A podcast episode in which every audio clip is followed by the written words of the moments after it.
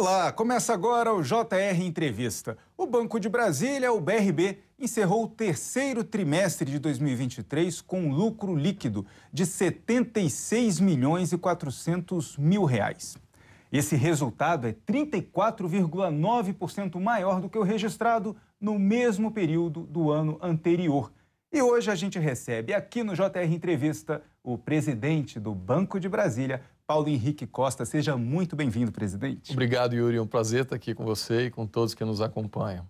Presidente, qual a avaliação que o senhor faz sobre esse último trimestre do banco, né, o balanço divulgado pelo BRB? Esse trimestre ele demonstra tudo que a gente tem feito de estratégia, de avanço dessa transformação do BRB. Nos últimos anos, o BRB deixou de ser um banco que atuava estritamente no Distrito Federal e começou a crescer pelo país inteiro. A gente já tem hoje 7 milhões e 500 mil clientes. Tínhamos há quatro anos atrás somente 650 mil. A gente tem clientes em 93% do território nacional. Um processo de nacionalização em que a gente cresce a carteira de crédito, cresce a presença pelo país, oferece soluções de um banco completo, com seguros, investimentos e com detalhe especial: foco na habitação e foco no papel social do BRB. Agora, deixou então essa identidade né, de um banco regional que atendia basicamente o servidor público do Distrito Federal para concorrer de igual para igual com as instituições financeiras em todo o Brasil. E ainda traz um resultado financeiro que, na hora que compara com o do ano passado, é um resultado melhor. Como chegar a esse número? Porque o crescimento ele pode trazer um efeito colateral negativo, né? Claro, o crescimento normalmente até primeiro traz despesas para aquisição de cliente, para investimento em infraestrutura mas a gente passou desse momento. Agora a gente está num momento em que o nosso crescimento gera resultado. E esse crescimento do resultado no trimestre reflete aumento da carteira de crédito, é, reflete aumento das vendas de seguros com os nossos clientes e também um elemento importante que é a qualidade dessa carteira de crédito. Nós fechamos o trimestre com uma inadimplência de 2%, significativamente abaixo da inadimplência do mercado, que é de 3,6%. E o financiamento imobiliário é um dos destaques para esse resultado também? É um dos destaques, sim. O BRB cresceu nos últimos anos, hoje é o sexto maior banco brasileiro em financiamentos imobiliários. No Distrito Federal, a gente tem a liderança com 55% de participação no mercado, mas também já somos o segundo maior financiador na Paraíba, o quarto maior financiador em Goiás.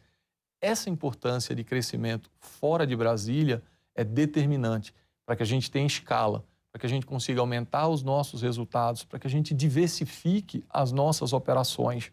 Mas, como a sede continua aqui, como a nossa identidade, o DNA é da cidade, é aqui que a gente paga imposto, é aqui que a gente faz boa parte dos investimentos em cultura, esporte, lazer, manutenção de equipamentos públicos e é onde a gente também exerce atividades importantes, operando o sistema de mobilidade do transporte público, operando o plano de saúde do servidor, operando na hora e rodando todos os programas sociais do governo do Distrito Federal. São 14 programas que já beneficiaram quase 350 mil famílias, um bilhão e meio de reais em programas os mais diversos, desde cartão material escolar, cartão creche, cartão prato cheio, ou seja, uma rede de proteção social. Isso transforma o BRB num banco diferente um banco que concorre no mercado de igual para igual aos outros grandes bancos e, ao mesmo tempo, tem todo um papel social que justifica a sua razão de ser banco público. Sem dúvida. Agora, voltando à questão de concorrer com os outros bancos, né, de igual para igual, como o senhor disse, como que o banco conseguiu esse resultado fora do DF? Por exemplo, no financiamento imobiliário, que o senhor já falou, né, tem crescido muito. Quando a gente pensa que o consumidor ele vai atrás de vários bancos, precisa financiar a casa própria, aquele sonho de comprar o primeiro imóvel, muitas vezes, ele vai atrás do juro mais barato, a taxa. Né? O consumidor faz contas. Como que o BRB consegue ter uma taxa de juro muitas vezes menor que a concorrência? Esse processo de mudança no crédito imobiliário, que também aconteceu em outros produtos, em outras linhas de negócio, envolve treinamento do nosso time, envolve revisão de todos os processos, simplificação, ou seja, redução da burocracia uh, na concessão e também taxas de juros diferenciadas.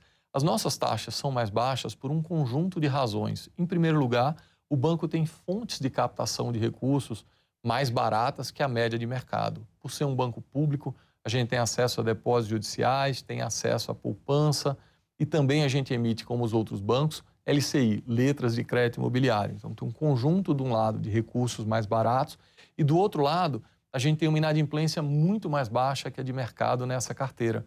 Uma inadimplência de 0,40% contra uma média de mercado de 1,5%.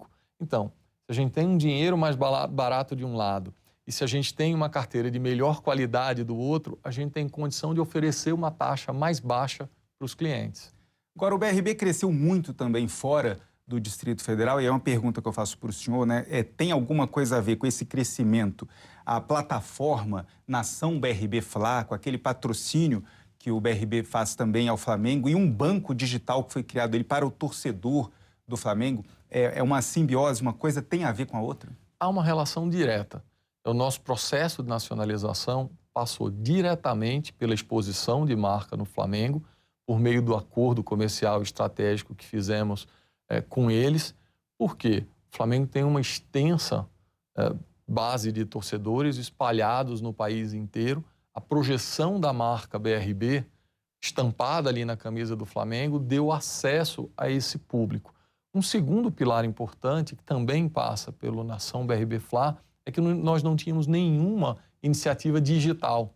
Então, o Nação BRB Fla foi o primeiro banco digital que o BRB fez. Então, permitiu que a gente se posicionasse no mercado digital, que a gente tivesse uma plataforma de projeção da marca no país inteiro e que a gente pudesse alcançar clientes em todo o país.